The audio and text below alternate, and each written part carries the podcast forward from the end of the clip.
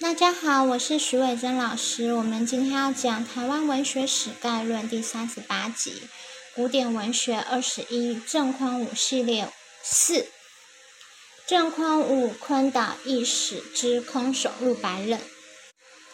郑宽武呢，他生于一八八五年，死于一九五九年。他是旧体诗的诗人，他擅长以浅近文言文写杂文跟小说。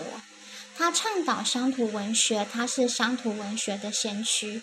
他也主张台语写作，支持台湾话文运动。那这个在我们前几集都可以看得到。他也是台湾历史小说的先驱哦。他的长篇小说有《昆岛异史》《活地狱》《爱情的牺牲》及《大陆音词》等。大陆音词是未完成的。那。他的词赋有“放屁狗赋”等等。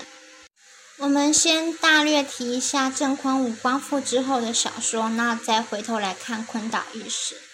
在一九四五年的时候，台湾光复，郑宽武应光复新报社长黄光军之邀，担任编辑，并且呢，他发表了长篇小说《活地狱》。《活地狱》呢，它是一个政治讽刺性的史实小说。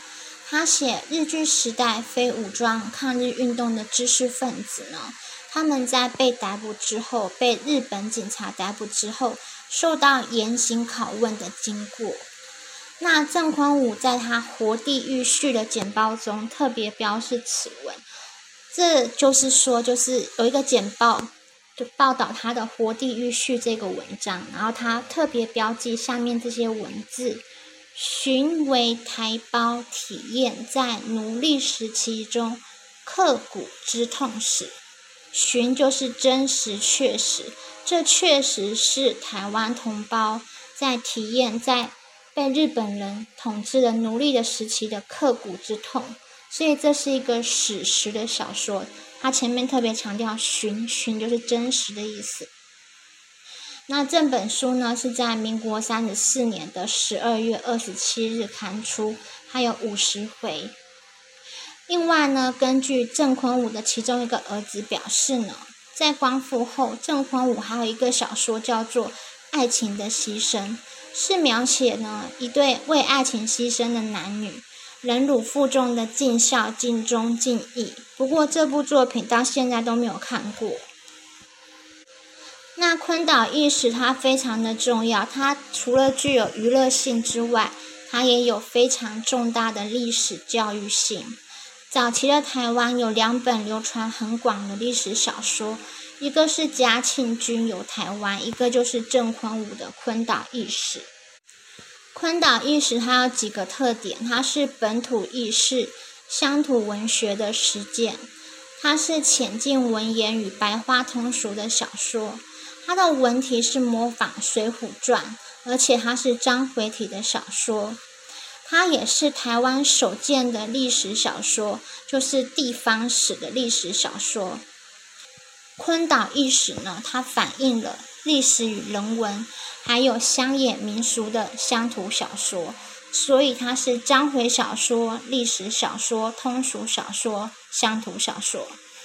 那这本书的重要性，它在于呢，它跟郑坤武他就是未完成的写作计划《台湾五千年史》相印证。因为他原本有一个写作计划，想要写台湾的五千年历史，但是没有去完成这件事情。但是《昆岛伊史》这本书是有流传下来的，这里面有非常非常多的台湾地方史。那我们来看《昆岛伊史》刊载及出版的过程。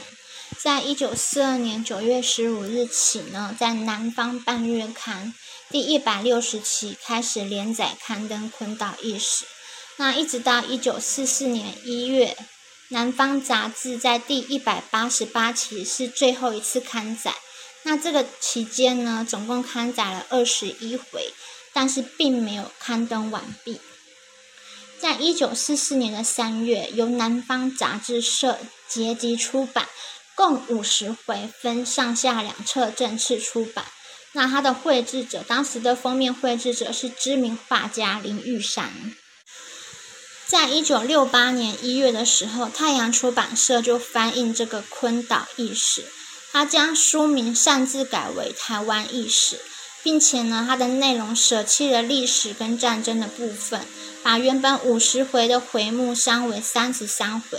他在最后一回，也就是三十三回的时候，将昆岛轶史原本的第四十九、第五十回综合删去了张炳事件、朝贡事迹等等。并且改题名为《一乱世七载骨肉中团圆，英雄配美人，一门乐融融》。在一九九六年五月的时候呢，高雄县立文化中心再次的编译发行这本《昆岛轶史》。那这本是比较完整的，因为它是依据昭和十九年一九四四年发行的版本，它加上新式的标点符号。而且呢，还在各章回后面增加注解，并附上大量相关的照片啊、图片。它仍旧分成上下两册，然后外加函套，就书套。封面设计者呢是为郑其杰先生，他是郑坤武最小的一个儿子。那这个封面是以台湾古地图为蓝本绘制而成。那这个封面就是我们看到，就是这个。节目的专辑的第一张图就是它的封面。那我们简略的看一下郑坤武他做这个《昆岛意识》这本书他的初衷，他写在他的自序里面。他认为现代小说就是言情冒险，要不然就是宣传跟迷信。他破除这四种，所以他就写了这样子的一本小说。他的宗旨呢是养成守己安分之心。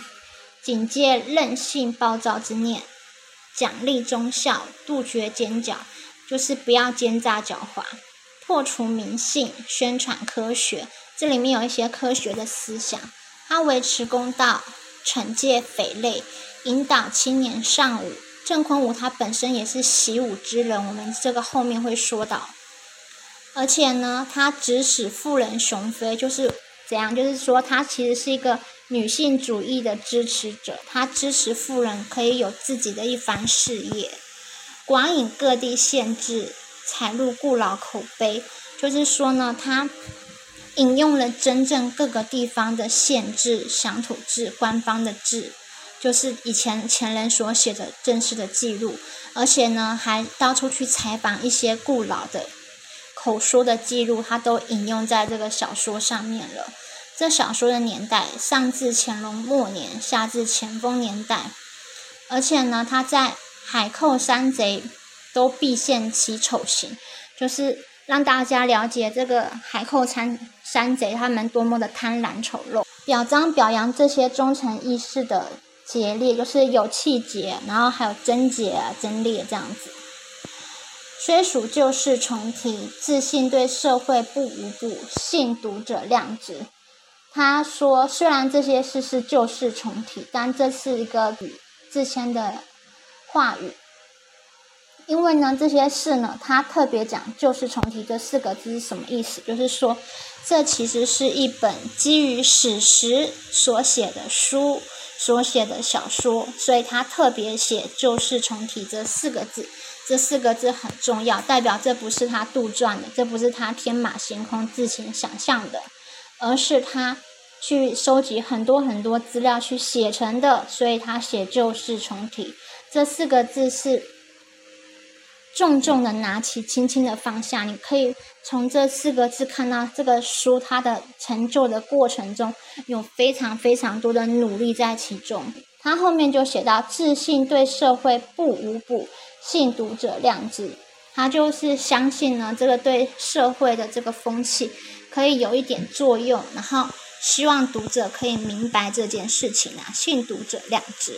那坤岛轶史呢，它是以明正移民后裔游守己为主角，它是写清乾隆末年到咸丰年间，山贼啊海盗在南台湾欺压良民。为什么是南台湾？因为他就住在南台湾嘛。民间忠义侠骨之士，企鹅抗贼成匪的故事。全书约三十万字。那这本书的它的特点，刚刚有讲到，它是大量穿插史实的一本书。像是呢，曹公圳呢，他是清代台湾三大水利工程之一。凤山知县曹景呢，他听闻游守己这个人呢，博学多闻，人品高雅，他决定呢，就是亲访咨询开圳方针，并且呢，将游守己誉为曹公圳的幕后功臣，就是它是大量史实穿插在里面的一个乡土的小说。那我们有前面有提到说，就是郑坤武在昆岛意识的资讯里面有提到，就是说鼓励大家学习武术嘛。那我们现在来看郑坤武之武馆比武，在罗景川郑坤武和昆岛意识这本书，也就是高雄的高雄出版的那一本书里面写到说，坤武先生身材魁梧，加上家学渊源。自幼精通武功，少年时代常常找武馆的馆主比武，很多武馆被他踢垮。那就是可以见得呢，这个郑坤武他是鼓励大家学习武术，他自己也是一个武术高手，高手高高手。为什么？因为他不但呢可以跟这些武馆的馆主比武，而且都还可以打赢他们。你要知道，武馆的馆主都是教很多人去学习武术的人。他可以把别人的老师给打败，所以你可以知道他是一个武功很高强的人哦。而且武馆还被他给踢垮了。再来这个就是有点神话色彩，可是这是真实的，就是正方五之空手入白刃。郑坤武他的儿子郑其杰说呢，就是封面的绘制者，就是嗯昆岛玉石封面的绘制者说呢。在我幼年时呢，有一位在九曲堂市场卖肉的人，突然发狂啊，拿着挂肉的这个挂钩，见人就打。那一时之间呢，这个市场大乱，众人争相奔跑。那郑匡武怎样呢？他就像往常散步一般，拄着拐杖往狂汉面前走去。他也不会去避啊，不会去闪，不会去逃跑，他就直接直。直挺挺的往狂汉面前走去啊！那这个郑其杰，他小时候就是他幼年的时候，他也是跟随在父亲的后面啊，因为小孩都一定要跟在大人的后面。那看到这个狂汉呐，这个狂汉看到这个郑坤武居然朝他走来，他就照样用这个挂钩去砍他。那当时郑坤武怎样啊？他的身体稍微的偏一下，避开这个挂钩。同时呢，他迅速的举起手杖，向狂汉身上一点，只是一个点而已，那个人便倒在地下了。后来呢，我要求父亲传授这个拳头的功夫，就是那个郑其杰，他要求他的父亲郑坤武传授他们拳头的功夫啊。那郑坤武就跟他讲说，拳头是会伤人要害的，所以我绝不教你们兄弟。所以就是。虽然学武，但是有武德啊，就是从这边可以看见。那他可能只是不教拳头，但是有教其他的嘛。像他在这个故事里面，他就只是拿拐杖一点，那个挂落的人就倒下了，所以他可以教他们其他的这样子。再来就是昆岛意识里面描写的空手入白刃，因为郑坤武他本身有武术的根底，所以在昆岛意识中有关武术的描写。一招一式都是有来源的，像是第五回呢，转眼间凶悍已到面前，并不分悔，一刀对信义头上便剖。信义不慌不忙，将肘向左偏，左脚踏坐进一步，右手向凶悍直刀右腕扣住，接连着用左腕向凶悍右身上轻轻一敲，只听一声“哎呦”。刀已丢下，手骨脱臼。那我们来看光复后之昆岛意史。郑坤武的第四个儿子说呢，先父曾花一年多的时间收集数据而成昆岛意识，就是他要写昆岛意识这本书之前，他花了超过一年的时间做功课，收集历史资料，还有采访各个遗老之类的。那当时郑坤武他是担任九曲堂公学校的家长会长，他负责要兼建四栋教室，但是那时候呢，但是那时候呢，台风来袭，建筑全毁。为了重建工作，他就卖了昆岛意识的著作权。所以呢，这昆岛意识的著作权，他的钱呢，全部都是用来，就是建设这个九曲堂宫学校的四栋教室。这四栋教室也是因为台风来，建筑全毁，所以他是这个负责监工啊，负责的监工，他就必须要赔这笔钱，所以也是蛮无辜的这个样子。再来，我们来看民国三十五年七月一日的时候呢，郑坤武获聘成为省立高雄第一中学的国文科专任教员，并且呢，他以《坤岛一史》这本书呢，送审通过，取得台湾省。中等国民学校教员甄选合格证，也就是现在的教师证，并且呢，在屏东女中任教。那在民国三十九年的时候，郑宽武六十六岁就辞职退休了。他退休之后，在台湾和会高雄分行担任总务科长，后来就因为高血压、心脏病而离职，在家调养。他在民国四十八年四月十二日病逝于高雄。二子家中，就是他的第二个孩子的家里面，安葬于九曲堂公墓。那参考文献有罗景川的《郑坤武汉昆岛医史》，还有李露梅的《郑坤武昆岛医史研究》。这是一个论文，也是这个节目中大量引用的参考文献。它是私立东海大学中国文学系硕士的学位论文。再就是一篇网络的文章，林树海与曹公俊。从昆岛意史谈起，这是林文龙写的文章，在网络上可以查得到。那谢谢大家的支持，那希望还有嗯做下一集的机会。那下一集的话，就是往下说，或者是有可能会想要讲这个郑坤武的这个放屁狗夫，因为那放屁狗夫其实蛮蛮可爱的，因为它也是一个讽刺性的一个文章。然后都是骂人的，那也有也有可能不讲这篇文章，也有可能就是往下讲，就是看当时的状况再做一个调整这样子。